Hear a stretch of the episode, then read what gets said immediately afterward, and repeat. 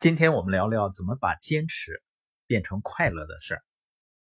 想想，如果我们现在身处疫区，在那个医院的病房里，是什么感觉呢？会感到非常恐怖。当人感到恐惧的时候，就会痛苦。那身处其中的医生现在是什么感受呢？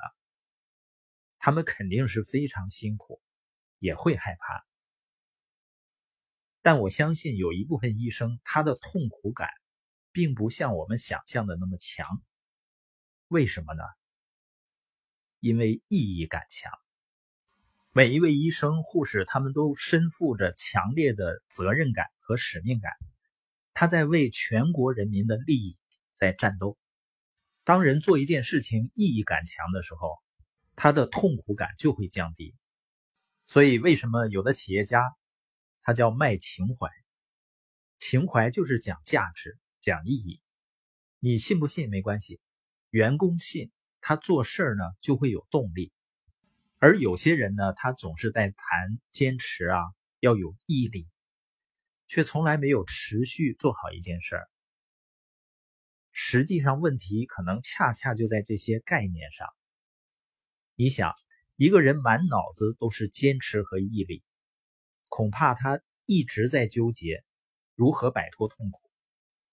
你会想到什么时候可以不做这个事儿，而不会换个角度，就说这个事儿也许会成为快乐的事儿、有意义的事。因为一个人不愿意做或者做起来感到痛苦的事情，不大可能做好，也不大可能做成。为什么呢？因为我们的大脑有遗忘痛苦的功能。你回想一下。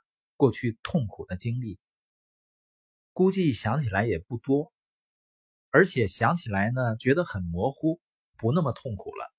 这就是大脑为了保护我们所进化出来的功能。所以那些学习感到很痛苦的学生呢，即使他考上了大学，但是他高中时期学的很多知识，基本上就还给老师了。为什么我们感到痛苦的事情做不好呢？因为人不论学任何一个知识，我们还是要学一个技能，本质上都是要在我们大脑里留下痕迹。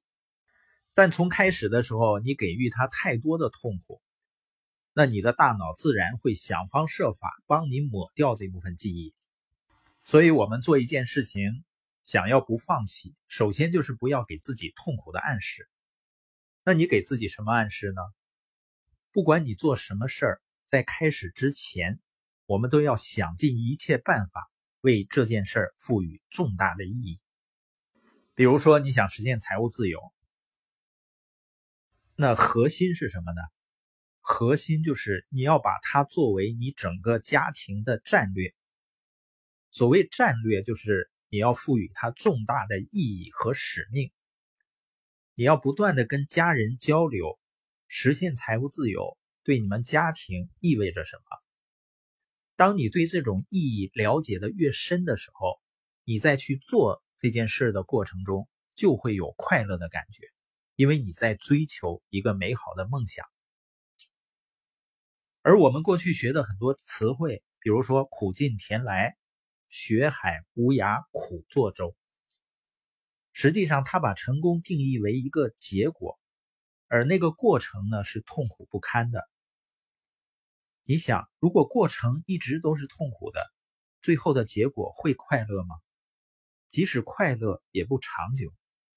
所以很多人都卡在那个坚持的状态里，变成学习是件苦事儿，追求梦想的过程，要做的事情也需要坚持，也是一个痛苦的事情，这样就进入了恶性循环。所以，我们首先要赋予自己要做的事情重大意义。当然了，同样的事儿，不同的人给他赋予的意义也是不一样的。而同一个人在不同阶段赋予一件事情的意义也是不一样。但不管怎么说呢，你都要找到意义感，因为人是需要的，否则你就很难理解像马云啊、比尔盖茨他们还折腾什么。还有最后一个非常重要的。就是我们能够把一件事情持续完成的方法，就是你要想尽一切办法去寻找也想做成你要做这个事情的人或者人群，尽量和这些人共度大量的时间，因为我们的思想和关注点就跟我们的口音一样，会受我们密切交往的人的影响。所以，当你和拥有某种技能的人或者某种思想的人在一起的时候，你会不由自主的发现，学习同样那些技能其实是很自然的，也很简单。最后送你一句德施特耶格先生的话：你什么时候才算是真正做好一件事了呢？做成功一件事了呢？就是你开始享受它的时候。